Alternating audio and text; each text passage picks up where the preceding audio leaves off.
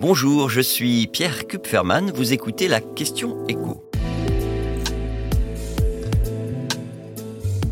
Prendre l'autoroute vous coûtera-t-il moins cher cet été?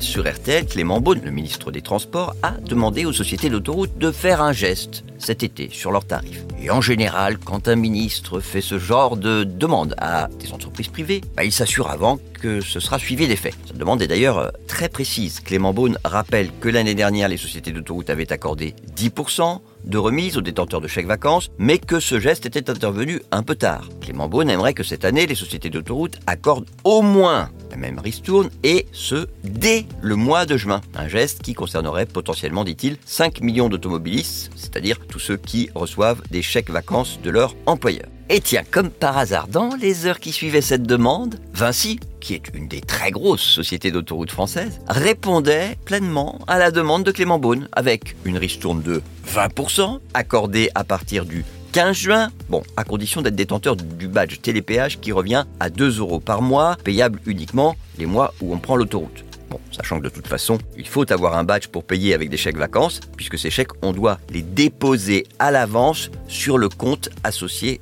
badge. Et cette obligation faite à ceux qui veulent profiter de la ristourne, elle reste relativement minime par rapport au montant de la ristourne. Parce que, je vais vous donner juste un exemple, moins 20% sur un Paris-Marseille aller-retour, ça fait quand même économiser 26 euros. Parce que ça vous a pas échappé, hein. d'année en année, les tarifs des péages augmentent. Plus 4,75% en février dernier. Bon, cela dit, quand on regarde les augmentations annuelles depuis 2020, on reste en dessous de l'inflation. Encore heureux, me direz-vous, parce que ces sociétés, elles dégagent quand même de très gros bénéfices. Et faire un geste pour les vacances d'été, bah, c'était quand même la moindre des choses. Des vacanciers qui, ça c'est ma préconisation, pourraient réduire encore plus leurs factures en roulant moins vite. Passer de 130 à 110 km heure, ça permet de consommer 25% de carburant en moins, soit une économie moyenne, évaluée par le très sérieux cabinet ACRS, à 125 euros par an. Vous venez d'écouter la question écho, le podcast quotidien pour répondre à toutes les questions que vous vous posez sur l'actualité économique. Abonnez-vous sur votre plateforme préférée pour ne rien manquer et pourquoi pas nous laisser une note ou un commentaire. À bientôt.